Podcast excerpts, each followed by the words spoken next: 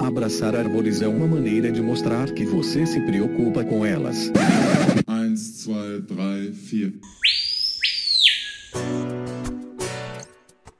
Parei, pensei, quase travei. Será se devo vir mais uma vez?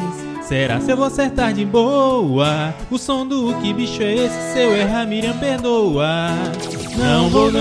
Olá, bem-vindos a mais um Que Bicho é Esse? Eu sou a Miriam Perilli e hoje eu tive a alegria de conversar com o professor Dr. Marcos Rodrigues sobre o pedreiro do espinhaço, Sinclodes espinhacenses, e principalmente sobre o seu livro, Um Sabiá Sujo, a aventura científica sobre a descoberta de uma ave e de um continente.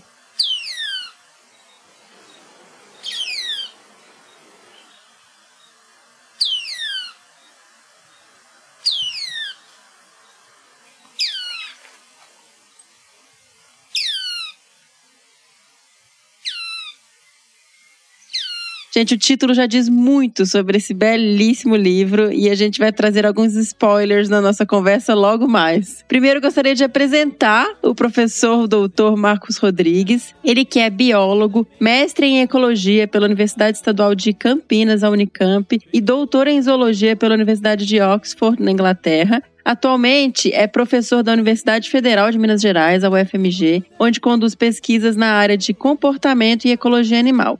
É autor de mais de 100 artigos científicos e dos livros As Aves da Ilha de Santa Catarina e O Equinócio dos Sabiás. Este que foi premiado como melhor livro de ciências da vida pela Associação Brasileira das Editoras Universitárias, a ABEU, em 2019. Ele tem esse livro que a gente vai falar hoje, que é Um Sabiá Sujo, e também o Ipabuçu, A Vida nas Lagoas, que é a minha próxima leitura, já está aqui separado. Mas bora escutar o professor Marcos falando sobre a espécie, sobre o grupo e sobre mais um monte de aspectos interessantíssimos que são trazidos no livro. Toca o episódio.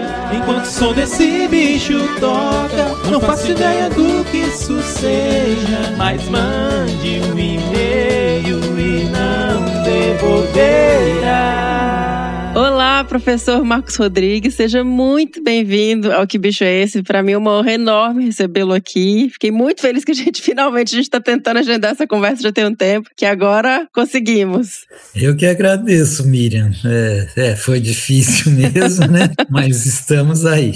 Antes de começar a, a, falar sobre o bicho, sobre o pedreiro do espinhaço, que é o nosso tema do episódio de hoje, eu queria elogiar mesmo o livro Um Sabiá Sujo. Eu vou apresentar, eu apresentei, né, agora na, na abertura, mas queria falar, gente, é uma leitura fantástica, deliciosa, leve, para quem gosta de biogeografia, de história natural. É realmente para os biólogos, vocês precisam ler, porque traz um processo e uma construção de biogeografia e de que entra até para entender por que, que a gente precisa conservar as espécies, que é realmente muito didático e muito bonito. Então, eu queria agradecer por você ter escrito esse livro e falar que ele me tocou bastante, e por isso eu falei, nossa, a gente precisa trazer o Marcos para falar um pouquinho sobre essa espécie, sobre todo esse processo que é escrever uma espécie nova né? É do século XXI a gente descrevendo uma espécie, então é realmente extraordinário. Obrigado, Miriam. É, tem esse aspecto aí que você falou do século XXI, né? Uma espécie nova, isso chama atenção, né? Mas as espécies estão aí, né? Sim. Estão sendo descobertas, até é. mamíferos, e a Exato. gente ainda sabe pouco, né? Sim, tem muita coisa ainda.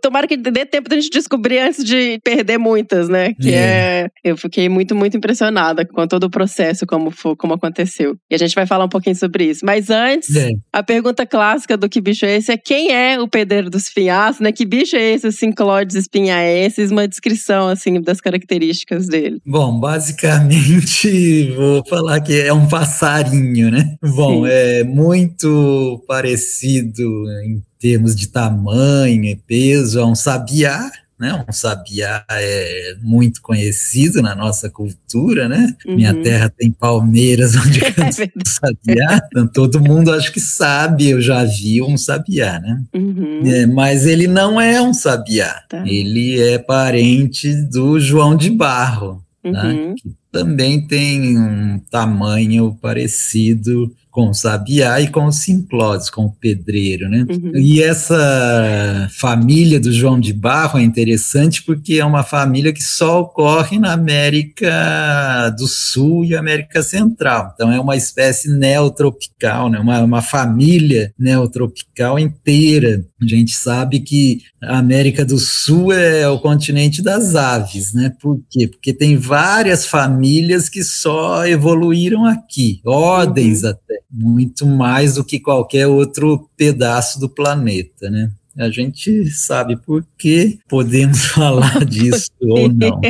Por favor, queremos falar disso. Então, a família do, do, João de Barro se chama Furnaride, né? São os furnários, que é o nome científico do João de Barro. Eles são centenas de espécies e elas ocorrem em todos os ambientes da América do Sul, né? E Central. Uhum. Todos, praticamente. Desde o, até do ambiente marítimo, como a gente vai ver. É. Nossa, esse é, não, gente, não pode dando spoiler do livro, né? Porque eu fiquei, eu fiquei impressionadíssima. Ah. Passando por deserto, cerrado, caatinga, brejo. Então, cada uma das espécies, né, se, se adaptou a esses ambientes da, da América do Sul. Sim. É uma família bem interessante sob todos os aspectos, tá? Ecológico, taxonômico, Uhum. é, comportamental, porque algumas espécies é, têm um comportamento de ajuda parental, né? Os filhotes ajudam os pais a cuidar de novos filhotes. Olha só. Então tem de tudo na família, tem de tudo. que fantástico. E Marcos, como é que foi? Para depois a gente vai chegar na questão da família e, como ela hoje é distribuída. A questão até que eu achei interessante que você trouxe muito no livro do serem os extremistas, né? Eles, são, eles realmente têm algumas características muito peculiares. Mas como é que foi esse processo de descobrir na, na Serra do Cipó, né? Uma área que tinha uma, sempre teve uma característica de ter visitação de, de especialistas em, em aves e birdwatchers e pesquisadores. Descobrir essa espécie. Como é que foi esse processo? É, foi até meio complicado, porque é, quando eu vim para o UFMG foi, foi em 98 que eu cheguei aqui. E eu comecei a trabalhar, a Serra do Cipó é famosa, né? Entre os biólogos, mas eu comecei a trabalhar no cerrado da Serra do Cipó, na parte baixa. Tá. E trabalhei muitos anos ali e aos poucos eu ia subindo a serra, né? É, com os alunos principalmente. E na parte de campo rupestre, que é o alto da serra, né, é um ambiente muito fantástico, né? Para o biólogo, para a paisagem, eh, as flores, né? As canelas de erva. As canelas de- é um ambiente bem diferente, né? De Sim. todos os ambientes que a gente tem no Brasil, que é, geralmente é floresta, ou é cerrado, é caatinga, mata. Daí você chega lá a 1.200 metros, nem isso, já a mil metros você já tem um- uma paisagem totalmente diferente. Sim. Claro que o- isso me atraiu muito, né, a paisagem. E comecei a trabalhar ali com os alunos, né, graduação, mestrado, doutorado, e até um belo dia que chegou uma foto de um dos alunos, a Lilian, né, que está citada no livro, Uhum. uma foto dela, se eu não me engano, ou do Guilherme também, né? e ninguém sabia o que era. É, e ele era confundido com o sabiá do campo, mimos saturninos, né? Uhum. Muito parecido, assim. E era só uma foto, e daí começou, né? O, o ornitólogo é uma desgraça, começou a fofoca, né? Ah, eu já vi esse bicho lá, eu já vi esse bicho aqui, ai, fulano já viu, ciclano já viu, e não é um, um mimos, né? Um sabiá do campo. É, de repente todo mundo já tinha visto o bicho, né? Mas ele, onde ele apareceu, foi uma uma aparição muito rara. Foi no alto da, da Boa Vista, lá, um local que a gente que existe uma, uma casinha do ICMBio para os pesquisadores. Não é o local ideal para ele, né? Ele estava ali, não sabemos por quê. E isso foi aumentando, né? Essa, essa curiosidade para saber quem era e Daí algumas expedições foram feitas, né, principalmente pela Lilian e o Guilherme, eu uhum. conto aí no livro, até descobrir populações uhum. dele, tá? em locais bem isolados da serra, Sim. altos, com muita umidade, com os brejinhos da serra, né? Os... É. Eu ia até falar isso, Marcos, porque minha família é de Conceição do Mato Dentro, e eu cheguei até a trabalhar é. na Serra do Cipó, então eu passei a minha vida inteira cruzando a Serra do Cipó. E o alto ali, o alto da Boa Vista que você mencionou, gente, é impressionante, tem época que tá sempre com uma neblina, assim, você, você atravessa, tá aquela neblininha, assim, aquele... Sim. É muito úmido, é, é, é, parece que você tá numa bruma, assim, o tempo inteiro, né? É, é, é bem interessante, né? Porque daí você passa essa bruma aí, começa a descer e chega num cerrado que é meio seco, é, né?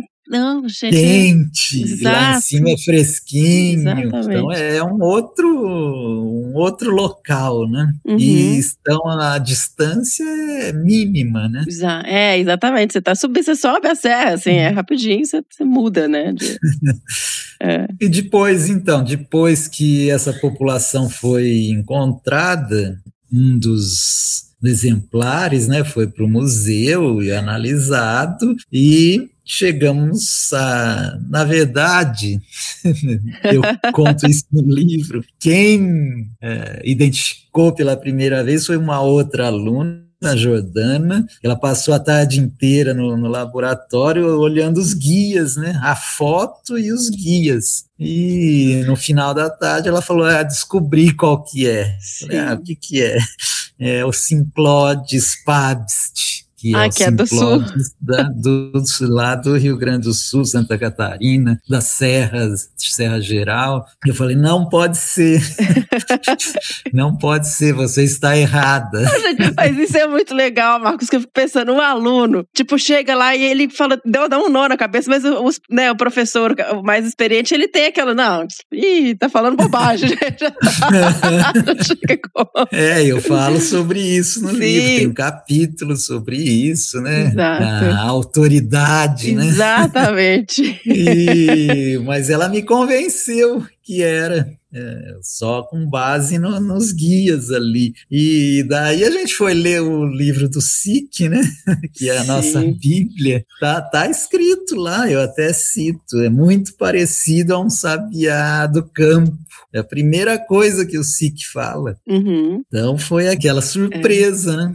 Sim. Aí até outra coisa muito interessante do livro é quando você, você traz a história, você traz a história do, do Sik, você traz toda a trajetória dele, isso é, é fantástico. No fundo, é fundamental eu, eu, ter trazido a história dele, porque foi ele que descreveu o Sinclodes Pabst, que é Sim. o único, até então era o único Sinclodes no Brasil, nas serras do Brasil. Sim. E ele faz toda uma, uma análise de como biogeográfica, né, de como esse gênero está aqui no Brasil, se ele é da Patagônia e dos Andes, né? É. Até então foi uma surpresa. Você menciona no livro né, que ele percebe essa semelhança da florística das, uhum. da, das montanhas do Sudeste com as cadeias dos Andes. Sim, sim. É, tem essa importância dele, né? Uhum. De ter descrito essa espécie. E ele é o, o ornitólogo principal do Brasil, né? Sim. Assim, moderno, uhum. que faz essa ligação, né, de ecologia, biogeografia, taxonomia, que os ornitólogos anteriores a eles eram mais taxonomistas, né? E ele tem essa história fantástica de ter saído da Alemanha alguns meses antes de começar a guerra foi preso no Brasil pois como é. espião. É uma loucura. É, e É uma história fantástica, né? Fantástica, fantástica. Eu não sabia essa história e eu, eu adoro conhecer essas, essa, né, as trajetórias das pessoas, como elas chegaram, onde elas chegaram. E é, é cheia dessas coisas. Não conseguiu voltar, e aí então tem várias questões envolvidas. Foi morar, acho que no, no, no interior do. do... E, uhum, do, do da Espírito Santo. Espírito né? Santo. Então, isso tudo. No, numa cidadezinha em que eles falavam a língua do, do SIG, né? Da Pomerânia lá. É.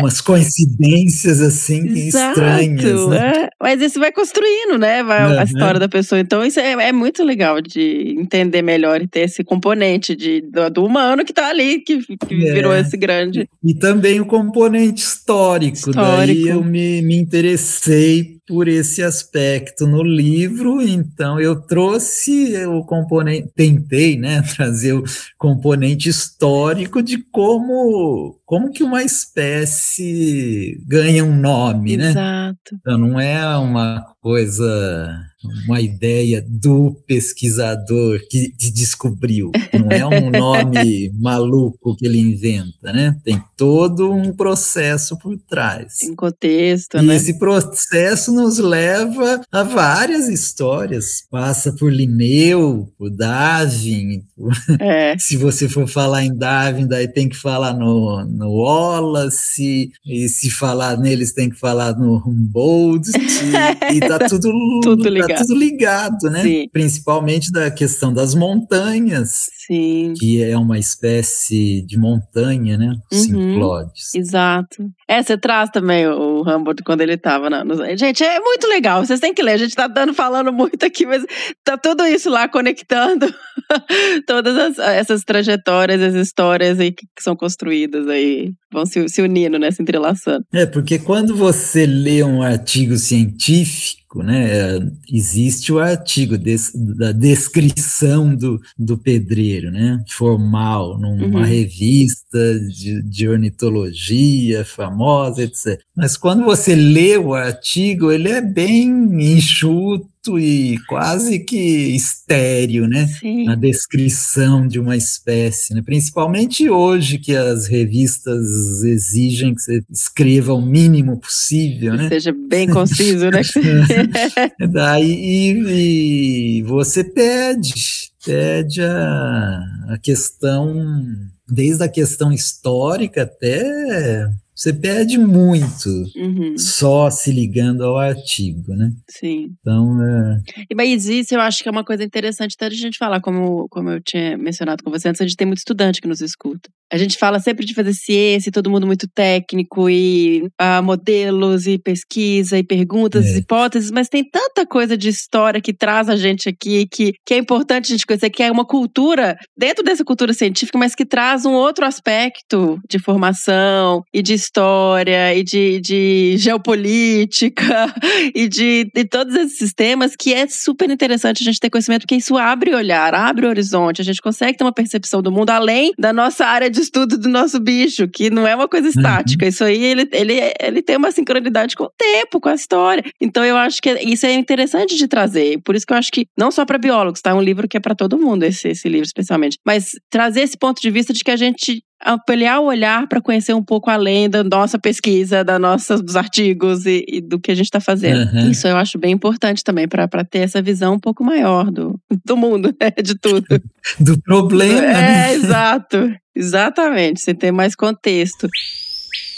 Aí, vamos continuar como foi a descrição da espécie para a gente explicar que depois você foi fazer toda essa, essa trajetória para entender o grupo, entender a distribuição, Sim. entender a origem, como é que isso evoluiu depois. Então, isso é, é fantástico para a gente conhecer realmente o, o nosso objeto né, de estudo. Mas e aí, então? Aí ela, ela falou, então é, te convenceu que era um. Daí ela me convenceu, daí convenceu a todos ali do laboratório, né? O Guilherme e a Lilian eh, participaram dessa expedição. Ela também, a Jordana, né? Uma expedição para encontrar o, uma população né, no, na Serra do Cipó. Foi encontrado, um, um, indivíduo foi coletado. Eu conto sobre essa expedição, que é perrengue, né? Não foi nada planejado, mas deu tudo certo. O do Pico do Breu que vocês subiram? É. Não, antes dessa, lá da, da casinha, da travessia, né? Que ah, hoje, tá. isso foi alguns anos atrás, mas hoje já tem excursões de trilheiros, né? Que fazem essa travessia na Serra do Cipó, né? Da, no lado alto da Boa Vista, atravessa para o outro lado da serra. Uhum. Acho que dá uns dois dias de caminhada. E eles fizeram isso, mas quando nem GPS eles tinham, Sim. nem bússola eles levaram, só para você ter uma ideia. então foi, foi na, no braço mesmo. Ah, lembrei isso. Uhum. Sim. Daí, quando as, o exemplar chegou no laboratório, foi feita a descrição, né? Mas ainda como Sinclodes pabst. Tá. Né? Aí ficou a dúvida, como ele foi para lá? Né? É, com essa dúvida. E Nesse meio tempo, foi a gente publicou um artigo, olha, tem um Sinclodes pabst na Serra do Cipó. Tá. Tudo bem. É... Ah, vocês chegaram a publicar? Não lembro, não, acho que não vi isso. Sim, é, sim. Tá. Inclusive na revista do Boletim do Clube da... Britânico de Aí eu faço uma visita a esse clube, né? Sim. Que é o mais antigo, uma das revistas mais antigas de ornitologia e que muito. Quem é que fundou? O que, que é essa né? Sim. Bom, daí, depois disso, uh, nesse meio tempo, Anderson, que é um outro aluno, não era meu aluno, era aluno do professor Fabrício da genética, tá? Sim. tá? Eles trabalham com isso e ele fez a análise genética da, da, desses sinclodes e veio com essa história. Olha, esse sinclodes não é gaúcho, ele é mineiro.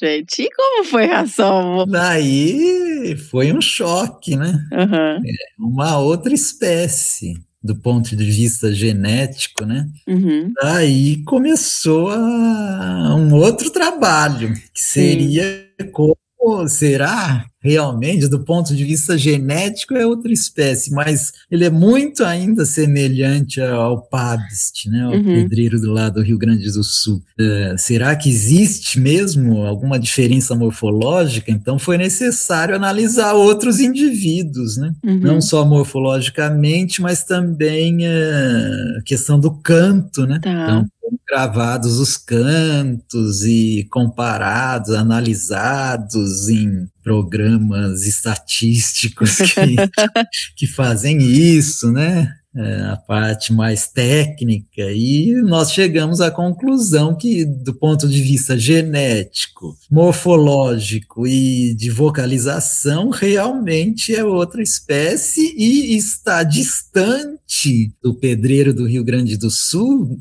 muito distante. Então, uhum. eles não certamente eles não se cruzam, não, não existe nenhuma população é, entre esses dois pontos, né? Entendi. Então, até, até do ponto de vista da, do conceito biológico de, de espécie, né? Uhum. Eles poderiam ser enquadrados como uma espécie boa mesmo, Sinclodes espinhacensis, uhum. pedreiro pinhaço. E daí foi feito o artigo, né? Uhum. Todos esses dados morfológicos, genéticos, uh, vocalização. Super completo, né? É. Mas como eu disse, o artigo, mesmo assim, ele é cru, né? Assim, ele é, é um artigo científico. Daí, logo depois que esse artigo foi publicado, um jornalista, né, quis fazer uma matéria no jornal, e, claro, uma espécie nova de ave, não é todo dia que aparece, então claro. então foi um, um, assunto interessante. Daí ele me perguntou, e qual que é a importância dessa espécie? Já que nós temos 10 mil É, mais uma espécie, que diferença faz, né? mundo, né? Qual que é a importância de mais uma espécie? Eu achei interessante a pergunta e resolvi escrever o livro para mostrar a importância da espécie, de uma espécie, né? E foi isso. E quando você começou? Aí tá, vamos vou escrever o livro. Você foi fazer essas viagens e procurar os outros quando você estava escrevendo? Foi para isso? Como que foi seu processo de, de reconhecer o grupo todo, de entender realmente a origem, a, a parte de, filogen, né, de filogenética, de evolutiva, toda essa biogeografia, todo, todo esses, Uhum. esse contexto do. Na, na verdade, eu, eu queria mesmo, antes disso, escrever um livro sobre as aves da Serra do Cipó. Tá. Esse era o meu interesse. Uhum. Mas quando apareceu o o pedreiro, eu achei que fosse uma boa eh, deixa né, para falar sobre a Serra do Cipó. E comecei mais focado na Serra do Cipó, mas daí, você- à medida que você vai escrevendo, você vai descobrindo tanta coisa que eu nem sabia, mesmo antes do artigo, né? É, que fica essa curiosidade, os pontos se ligam Sim, Tá? sim, claro. começam a se ligar vários pontos que estavam em aberto, tá? Então tem a história do SIC que descreveu o pedreiro do Rio Grande do Sul. E ele já fala do Oreophylax, né? Que é o- são os rabos de cardo, Aham, que eu chamei rabos de que é a garrincha chorona. sim. E o próprio SIC já fala dessa espécie como um relicto hum, geográfico, né? Sim. Então fala, olha, tem o, tem o pedreiro do, do Rio Grande do Sul e tem o, o Garrincha Chorona lá da Serra do Rio de Janeiro, Do, do Itatiaia. né? Então, e daí ele fala sobre as plantas. Tem o amigo botânico dele, também alemão, que estudou as plantas do Itatiaia e que faz essa ligação com as plantas dos Andes, né? E assim começa a viagem dos páramos, da Puna. Daí eu fui, eu fui, daí eu fui pesquisar sobre as outras espécies de pedreiro mais ou menos 15, 16, 17, depende aí da astronomia. E aonde estão essas espécies? Quem descobriu essas espécies, em que contexto? E é assim que começa a, a viagem, né? Então eu me propus a conhecer esses lugares do ponto de vista da literatura, né? Daí eu Sim. entrei na literatura. Eh, eu não fui nesses lugares aí, nesses fim de mundos.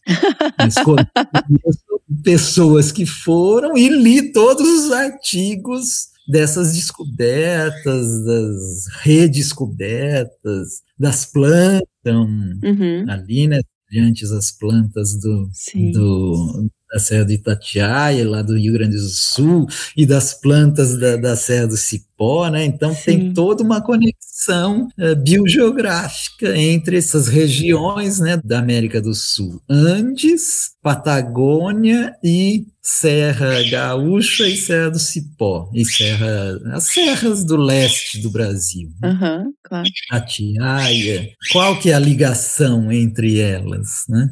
E o, eh, o pedreiro, primeiro com as espécies lá da Bolívia, passo lá para o Peru, eh, vou para o deserto do Atacama, que tem outra espécie lá que foi descrita também, uma história bem interessante, né? E chego às espécies lá do Chile, que são marítimas. Então, eu fiquei para tem essas, tem, elas têm uma distribuição pequenininha, tem umas de montanha também que tem umas distribuições pequenas. Uhum. É.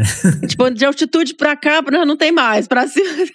E essas marítimas, os bichos comem peixe, né? Que vivem no coisa. Que loucura, assim. É, e as histórias que tem atrás de cada uma dessas Sim. espécies, tá? Desde a sua descoberta até outras eh, questões biológicas, né? Então tem estudos biológicos sobre essas espécies marítimas, como que elas conseguem sobreviver só Exato. comendo coisas do mar, né? É, né? é, acho que nem peixe. Mas você fala até a questão de, de lidar com a salinidade, né? Como, é, como Né? que eles se adaptaram para lidar com isso? É, é impressionante. Então daí você vai lendo e vai descobrindo um mundo, né? É. E vai, vai ligando, vai fazendo as ligações. Vai- e tem a espécie lá da, da ilha das Malvinas. Sim. Imagina isso, um pedreiro lá nas Malvinas. E na, na- É, tipo, a gente tá falando um pedreiro, né? Não é uma Ave Maria, é um, pedro, tipo, um primo do, do João de Barro. que tá lá.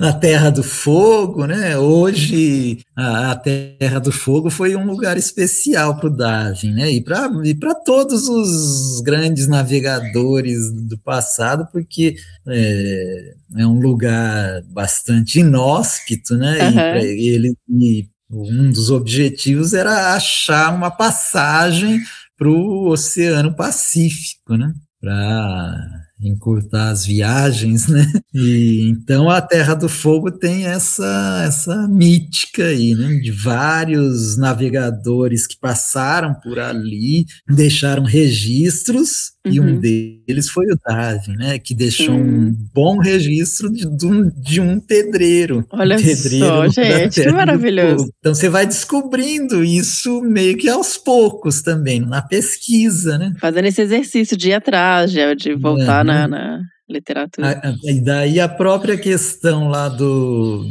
da Garrincha Chorona é uma história fantástica também do- dos pesquisadores que tão, vão coletar plantas lá no alto da Serra do Itatiaia num- dia que estava extremamente frio e chuvoso e o dia se perde, eles se perdem e quase que morrem lá uma e trágico já, né? e encontram é, e coletam a garrincha chorona, né? Era uma espécie desconhecida. E o pesquisador do Museu Nacional descreve e envia uma carta para para o grande pesquisador na época dos funarídeos, que tinha uma coleção imensa, que era a coleção do Museu Britânico, né? É, falando, olha, se descobriu uma nova espécie de funarídeo e tal, ele é assim, assim, ele, esse pesquisador do Museu Britânico, que era especialista em funarídeo, se interessa pelo assunto e apresenta essa espécie numa uma reunião deles do, do, lá. do, né? é, do, do clube lá de, de aves. E daí você descobre onde foi essa reunião, porque tá tudo escrito, né? Tem registro, né? As coisas são Tem registradas. registro de É. tudo, quem estava na reunião, o que cada um falou, e, e daí você descobre quem estava na reunião. Né? Várias pessoas ligadas a essa história do pedreiro do espinhaço. Um delas é um, um- ele é- acho que ele é austríaco, Hellmeier, né, que era um pesquisador que já tinha trabalhado numa coleção de aves brasileiras ou ah, sul-americanas ah, que estava na Alemanha. Ele se interessa pelo assunto, né? E assim vai. E daí eu conto, né? Como são essas essas histórias humanas que tem por trás disso aí, desses pesquisadores, eh, como que, que a coleção, grande parte da coleção né, do, do- dos furnarídeos desse pesquisador chamado Sclatter, né, e estava praticamente numa coleção particular do Roth- Rothschild, né, que era um, um amante da zoologia. Sim. Ele era muito rico e tinha uma coleção, de, a maior coleção Exato. de aves do planeta. Que né? ele desfez porque brigou com a mulher, né? Teve um negócio assim.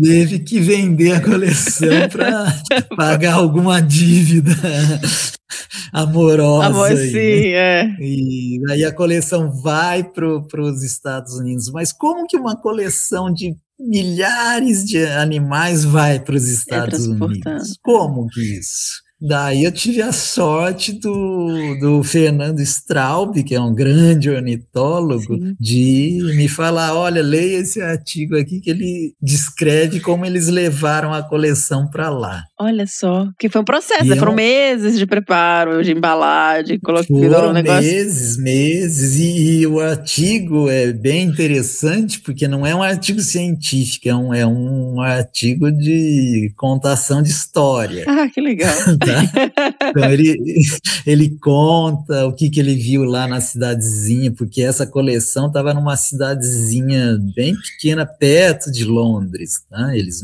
ou esse cara rico aí morava lá. Uhum. E ele conta sobre a cidadezinha, conta onde ele ficou hospedado, Ah, olha e como só, que era gente. o dia dele, o dia a dia, e que que ele, como que ele embalava cada uma das espécies e dos espécimens. E daí você, hoje em dia, né, você entra no Google e, e baixa lá na cidadezinha. E anda na andar rua. por lá, né, e descobre onde é o hotel que ele ficou. Olha que legal, gente. Tá? É E descobre exatamente os passos ele né, fazia todos os que ele dias. fazia todos os dias. e ele tinha que atravessar a propriedade desse lord aí, né? Uhum. A propriedade ainda existe, ela tá lá, tem fotos, Uhum. tem. É, é uma viagem mesmo. E é uma loucura, né? Porque a, a maior parte das coleções ficavam na, na, na Europa, né? Ficavam em Londres. E aí Sim, veio, veio esse. Foi, foi levado esse grande. esse- Daí tudo isso foi levado para os Estados Unidos, né? No, no- no Museu Americano de História Natural. O de Nova York. É, que já, já tinha muita coisa da- da- das Américas. E daí chega essa coleção do mundo. Né? Então, hoje, o Museu de Nova York é o mais importante do ponto de vista da ornitologia. Né? E o SIC também eh, descreve os- o pedreiro com base em exemplares desse museu. Né? Sim. Então, é, tem todas essas ligações aí. É, é impressionante, porque o, a família do caso dos pedreiros, ele é realmente um exemplo maravilhoso de, de tudo. de- de- tem, tanta história, e ao mesmo tempo você tem essa questão de, de- das ferramentas, dos museus, você tem a parte que eu, eu acho que é quase gráfico para entender, e eu queria que você explicasse um pouquinho essa questão de por que eles ficaram nas montanhas, o que, que, que qual que são esses relictos, assim, qual que é a história disso? Porque você imagina que o clima muda, e eles estão mais conectados, de repente esquenta de novo e eles ficam restritos a essas ilhas de montanhas. Isso fica Exatamente. muito mais visual quando a gente consegue entender um exemplo desse, né? Sim, é. A América do Sul tem uma história bem particular, porque ela ficou isolada de outros continentes Sim. por, sei lá, 90 milhões de anos. tá? Então, imagina que isso é um prato cheio para especiação, né? O Uhum. isolamento geográfico. E com aves, isso foi muito é muito evidente, porque aqui a gente tem ordens de aves que só existem na América do Sul, e muitas famílias, muitas famílias. E além disso, a América do Sul, maior parte dela está no, nos trópicos, né? Uhum. Uma grande produtividade primária e produtividade de, de hábitats, de, de, de tudo. Aham. Então, foi um prato cheio para especiação. E daí, ah, além disso, a gente tem a- o sorgimento do, dos Andes Uhum. ao longo desse processo aí, que é o encontro da placa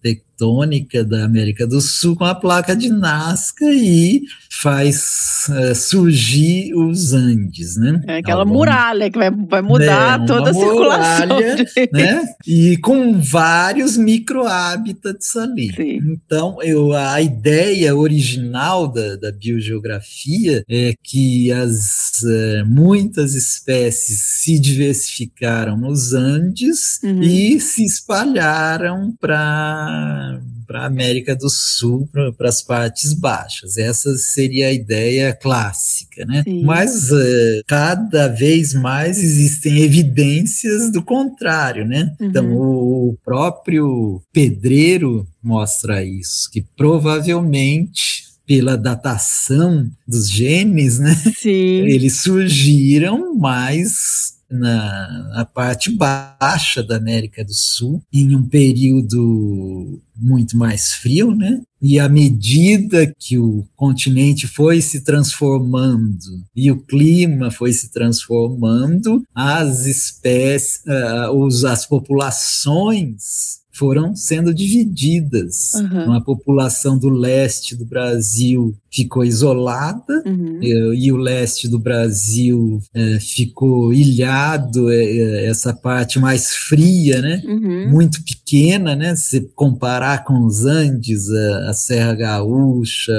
Serra do Mar e a Serra do Cipó, comparar com os Andes, elas são mais baixas Uhum. e muito menores em área. Sim. E os Andes, o contrário, ele foi crescendo e se diversificando, então as espécies se diversificaram depois. Sim, é, é, isso é legal. Na, na- no, no, no, no livro mostra isso, né? Que primeiro Uhum. foi aqui, depois essa especiação, e aí muito mais, né? Porque você tem muito mais. É claro, porque daí você tem eh, os Andes, eh, altitude, vales, É. tudo isolado, né? Sim. Pequenas porções isoladas. E a Patagônia, que mantém aquele clima frio também. né? Então, é, a- o- os pedreiros, eles de alguma forma se adaptaram a esses climas. É. Eles têm uma maior plasticidade para conseguir se reproduzir, sobreviver em ambientes que têm essas características, é mais frio ou mais seco. Tem, tem, tem- ele tá sempre com algum extremo, né? Alguma característica extrema. Sim, e sempre próximos a copos d'água. Tá, Tá. isso é mais legal, isso é legal.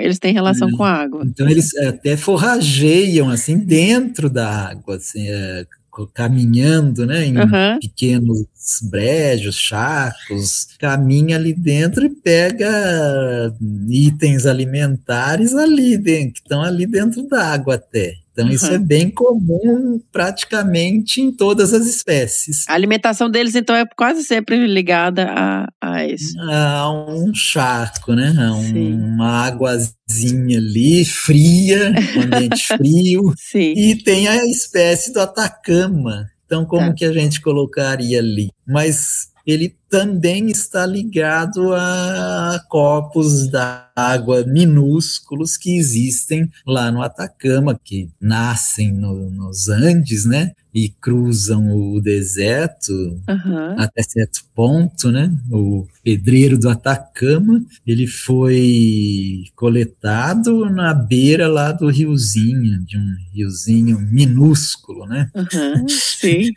Fio d'água que passa ali. Ah, é. É, Você, você conta que você tá caminhando e conta. é, com um ornitólogo Sim. lá, um birdwatcher. Sim. Então, é, eu também coloquei essas histórias porque são, são histórias de birdwatchers também, né? Sim. De, de pessoas que se interessam em observar espécies, né? E é, É. um grande, uma grande atividade humana hoje em dia, né? Que está crescendo muito no Brasil, é, sempre foi grande lá no- no- nos Estados Unidos e na, até certo ponto parte da Europa, né, Inglaterra, o birdwatcher. Pessoas que gostam de observar aves e, e hoje em dia elas têm, não, não são profissionais, mas têm uma contribuição gigantesca para a ciência, né? É, porque é um hobby, mas é muito levado a sério, né? É. Eles são muito ah, organizados e profissionais e encontram e tem essa Sim. contribuição para a ciência. Eu acho que é o maior exemplo de ciência cidadã que existe, né? De, de, É. Para bancos de dados, para aves. Possivelmente é, o- é o maior eh, grupo né, que Sim. contribui nesse esquema aí de ciência cidadã. Sim. Acho que é isso mesmo. E aí é impressionante, né? Assim, eu tenho amigos que são e, estrangeiros. Existe uma, uma algumas pessoas têm é, tem, vira uma obsessão mesmo. Vou encontrar aquela espécie naquele lugar Sim. e tem a lista tipo nu- pra, numerada para dar vida assim dos bichos que tem que que Aham.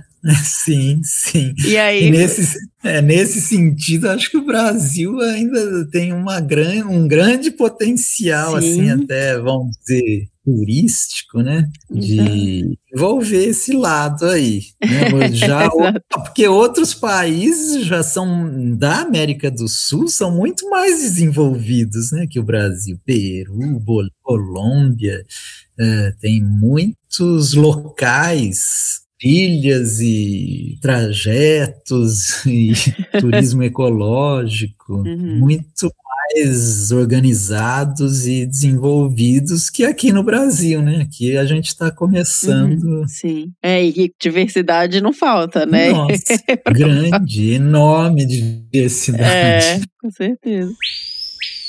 Marcos, você falou da questão até da importância de conservar uma espécie, que você escreveu muito para tentar explicar por que, que uma espécie importa, né? Um pouco sobre isso. E eu não vou falar muito, eu quero que as pessoas leiam, mas eu queria até perguntar em termos de conservação, quando a gente fala desses grupos, e tem vários que têm populações reduzidas, eles são muito específicos de áreas. Como, como que esse grupo está em termos de, de, de, status mesmo? Se, se isso é, é. Mas ao mesmo tempo eles estão em lugares tão extremos que eu acho que são lugares que também não tem tanto tanta ocupação e tanto impacto, né? É, acho que o maior impacto que eles vão, estão sofrendo hoje é a mudança do clima, né? A Sim. mudança do clima de forma acelerada. Uhum. Então, é, mesmo aqui na Serra do Cipó, que eles ocupam pequenas porções do alto da Serra do Cipó mesmo, né? As projeções do, da, climáticas não são muito otimistas, né? Então, é, essas pequenas porções vão ficar cada vez menores.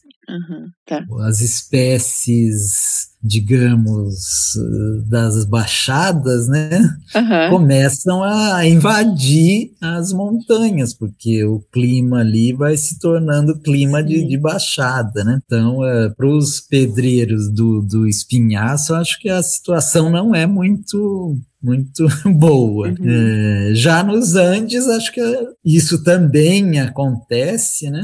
Em menor escala e as, as, as áreas ocupadas né, são maiores. É, estamos vivendo uma época difícil, né? Porque as mudanças climáticas estão aí, nada nos mostra que, que vai mudar, né? Nenhuma Vamos ter política. tempo hábil para reduzir um pouco, é. não nem? Então, uhum, então é, eu acho que os pedreiros estão ameaçados, sim. E essa é a principal ameaça, sim. diferente de, de de outras espécies, às vezes é a, a caça ou a perda de hábitat. Bom, mas no fim do o pedreiro, o que está acontecendo? Perdendo o seu hábitat. É. E você vai pensar, se é uma espécie que tem uma história evolutiva tão longa, com tantos processos, e aí ele não tem tempo para, de novo, né?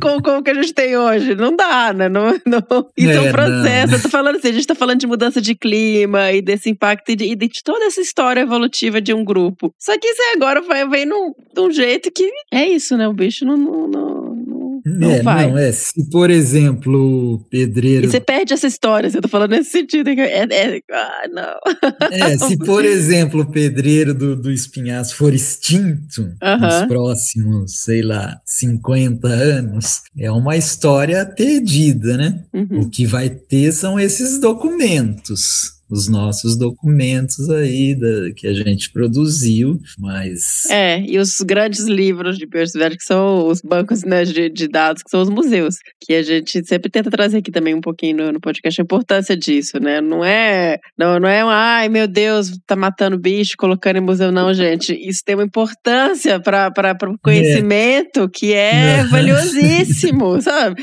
E você até menciona que o Museu do Rio de Janeiro, o Museu Nacional é uma das maiores, então assim, gente, a gente precisa Sim, valorizar isso. É.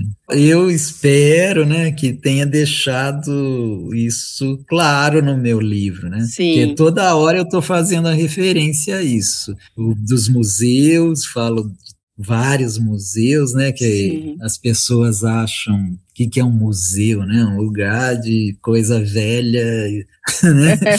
Então o museu é vivo, né? Ele é extremamente vivo. É uma biblioteca é, de vida mesmo. É, e ele, você consegue, com os dados que você tem ali, prever o futuro, entender o passado. Exato. Eu espero que tenha deixado isso claro no livro, né? Claro. Uhum. Não, ficou sabe. claríssimo. Eu li, então eu posso falar que ficou muito. Inclusive, eu saí com vontade de visitar todos. Falei, nossa, que vontade de conhecer esse lugar, vontade de visitar esse museu, de vontade de. Porque traz um pouco essa sensação de, do tanto, então, quanto é fantástico, né? Conhecer esses espaços. Eu queria agora saber um pouquinho, Marcos, dentro até da pesquisa com o Pedreiro do Espinhaço, especificamente, né? Que é, que é onde você atua mais. Você sabe alguma coisa hoje em dia já da história natural, de comportamento? Comportamento vocês sabem porque o grupo já é meio uniforme nesse sentido, né? Mas o que, que você tem de informação e vocês continuam estudando o grupo para a parte de ecologia, para outros aspectos? É, na verdade, o, o, A, fa- o- a espécie, desculpa, não o o grupo. Guilherme, né, o Guilherme Freitas fez um estudo bem de- detalhado do Pedreiro do Espinhaço, tá? Aham. Publicou Uhum. em revistas importantes, né, sobre territorialidade, Isso. quanto que eles precisam de de espaço, né, sobre os ninhos, eles encontraram vários ninhos Uhum. dessa espécie, que também é muito característico do grupo, né, do gênero. Você consegue separar a espécie pelo ninho, né? Você consegue identificar pelo padrão do ninho. Tem umas questões assim. Tem, é, cada grupo de espécies, né, seriam gêneros ou Gênero. subfamílias, Uhum. tem um mais ou menos um tipo característico de ninho, Tá, que também esse assunto foi assunto da, da tese da Lilian. tá. Ela fez uma análise aí sobre será que isso realmente é verdade, né? Que cada família ou subfamília ou gênero faz um tipo de ninho. Entendi. Então ela, ela pesquisou sobre isso. E atualmente não temos mais pesquisado pedreiro, né? Ah, Esse, o Guilherme agora é professor na, na Universidade de, de Goiás. Uhum. Muitos alunos já se dispersaram, né? Mas eh, a Serra do Cipó tá aí. Não, mas é bom saber que tem esse trabalho do, do Guilherme que você mencionou, Não, né? que tem, é bem completo, que tem. É, que não deu tempo de. Não é que não deu tempo de colocar no livro, eu achei que não era. O propósito não era ele. É, né? não era um propósito. Sim. Até daria mais ou menos tempo, né? Mas o livro já está muito grosso também. e tenho que falar que esse livro foi escrito em vários anos, né? Foram Tá. vários anos. E depois outros anos para publicar. Então, Você lê ele, ele, pelo menos eu, né, que fiquei curiosa e super interessada, eu li rapidinho, porque é uma leitura didática, leve, não é um, é um livro realmente que, que consegue transmitir. Acho que você, a sua proposta deu muito certo. Então, realmente, eu sugiro para todo mundo, eu vou deixar alguns links no post para quem quiser conhecer mais. Pra... E você tem outros livros também, né, Marcos? Tem outros dois livros. Conta aí pra gente é, um pouquinho, só para o pessoal conhecer. É que um é anterior a esse, né? Que é basicamente uma história natural do meu jardim. tá? Se chama O Equinócio dos Sabiás. E o outro é posterior, é, se chama Ipabuçu, A Vida nas Lagoas, que é uma história natural das lagoas. Esse eu tenho, não, não li ainda, mas eu já tenho. Quem sabe um dia a gente possa fazer um, um podcast sobre ele, né? Com certeza, eu vou começar a ler e a gente se fala. Mas eu acho que a gente, que os pesquisadores brasileiros deveriam publicar livros de divulgação, sabe? A gente tem tantas histórias, Uhum. tantas histórias legais para para contar, Sim. e, mas nós não temos essa tradição, né? Sim. Se você faz uma pesquisa né, de literatura, de divulgação científica no Brasil, são poucos autores, né? Uhum. Agora, por exemplo, você pega. Tá, vamos pegar a Inglaterra. Todos os pesquisadores ali, que o cara trabalhou com o sabiá preto deles lá, Uhum. Tudus merula, que é o Blackbird da música lá do Paul McCartney. Blackbird. É. Ah, tem livros e livros sobre a vida desse um sabiá. E tem de todos, tem de todas as espécies, sabe? E eu acho que as nossas histórias são até mais interessantes. Porque a gente se reconhece, Marcos. Eu fui lendo e, e assim, eu conseguia visualizar, sabe? E aí você entende, você tá passando a informação científica, Uhum. só que ela tá imbuída no meio de uma história. Então, ela é, É. é, é muito mais fácil de entender e, de, de, de- e, e- e te inspira. Então você vai lendo e fala, nossa, que legal, olha o que, que esse- olha onde ele foi, olha que lugar, que tem descrição do Mas- lugar, olha o, o- a história desse personagem. olha. Isso te leva para um, pra um lugar muito interessante, que, que, que se absorve aquela informação, né? Mas eu acho que todas as ah, pesquisas com animais, por exemplo, no Sim. Brasil, tem uma história por trás. Sim, tá? os causos interessantíssimos. A gente tem nada você sentar e escutar os causos das pessoas contando É. sobre isso. Então é é só uma questão de, de sentar e. é, então, o outro problema é que a divulgação científica no Brasil não é muito valorizada, né? Sim. Não, é, é, o primeiro a não valorizar ela são os pesquisadores. né? É, um livro de, de divulgação científica no seu currículo como pesquisador não vale nada. É. E ele Então, toma um tempo, né. Marcos, pra fazer. Não é uma coisa assim, né? Não, não, não pontua e te Não, gasta um é. tempo, né? Você falou, foram anos escrevendo. É. Anos, é. E tem a questão da publicação, né? Quem é que vai publicar isso? Depois tem essa. Quem é que vai ler? Porque as editoras só publicam livros que são lidos. É diferente de uma revista científica que publica, é, publica a ciência, né? Não Sim. interessa se aquilo vai ser lido ou não. Geralmente não é, né? A maior parte não, alguns sim, né? Porque tudo. É, Mas o livro não, é, tem uma questão até comercial por trás. né? Claro. Ninguém vai. é, sai caro produzir. Isso que eu falo, tem um custo alto editorial e lançar um livro. Né? Aham. Os seus livros são pela editora da Unicamp, né? Os dois últimos sim, e o primeiro é pela editora da UFPR. Tá, que são editoras vinculadas à universidade. É, que são Tá. mais abertas à, à pesquisa, né? Científica, e mas não tem esse lado comercial tão, tão exacerbado, né? Uma, uma editora comercial, ela só vai publicar se tiver uma certeza que aquele livro será vendido, né? E vem mais livro por aí ou você parou um pouco agora? Não, eu estou escrevendo, mas é, numa velocidade reduzida. Tá. Mas estou escrevendo, sim. Ai, que bom, que ótimo. Então, espero.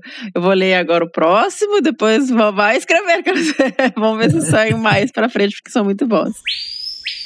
Mas, Marcos, eu só tenho a agradecer por você, por você ter escrito o livro, por você ter aceitado vir gravar conosco e trazer um pouquinho dessa história. A gente, a gente nem arranhou aqui o que tem dentro de conteúdo do livro. Foi uma fala assim, a gente só passou por alguns pontos para deixar todo mundo muito curioso e realmente vale muito a pena para todo mundo que nos escuta, estudantes especialmente, entenderem um pouquinho mais sobre é, o que eu tinha mencionado, né? Como um grupo pode ser um exemplo tão interessante para todo esse contexto, né? Desde biogeografia, de história, de filogenia, de evolução. Então, é realmente um livro fantástico e eu sugiro fortemente que vocês leiam. E, professor, muitíssimo obrigada por vir conversar conosco um pouquinho e compartilhar aí suas, suas histórias. Miriam, eu que agradeço, porque é, é, o nosso trabalho também é divulgação, né?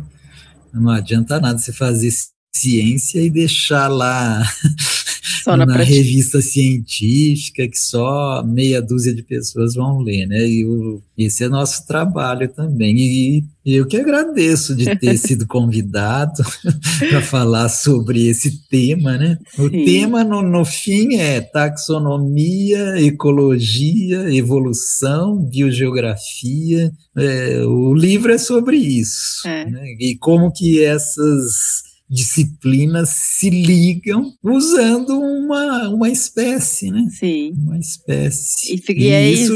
qualquer espécie se poderia fazer essas ligações, né? Não precisa ser uma coisa tão rara assim, né? Um pedreiro do espinhaço. Às vezes, às vezes você pegar aí o tico-tico, né? Exato, é verdade. Ele tem uma história tão interessante quanto a de qualquer ser vivo. Né? Todos eles têm uma história, né? Nós temos uma história. E por que, que é importante conservar uma espécie? Aí eu vou, vou te responder rapidamente. Leia meu livro. É. Muito bom. Obrigada, professor. Eu que te agradeço.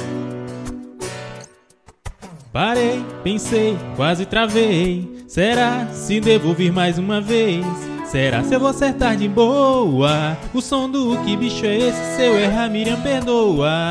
E esse Não foi o Que não, Bicho é Esse? Sobre o pedreiro do espinhaço e sobre o livro Um Sabiá Sujo, do professor Dr. Marcos Rodrigues. E agora é hora de escutar qual é o bicho do próximo episódio. Toca aí, senhora.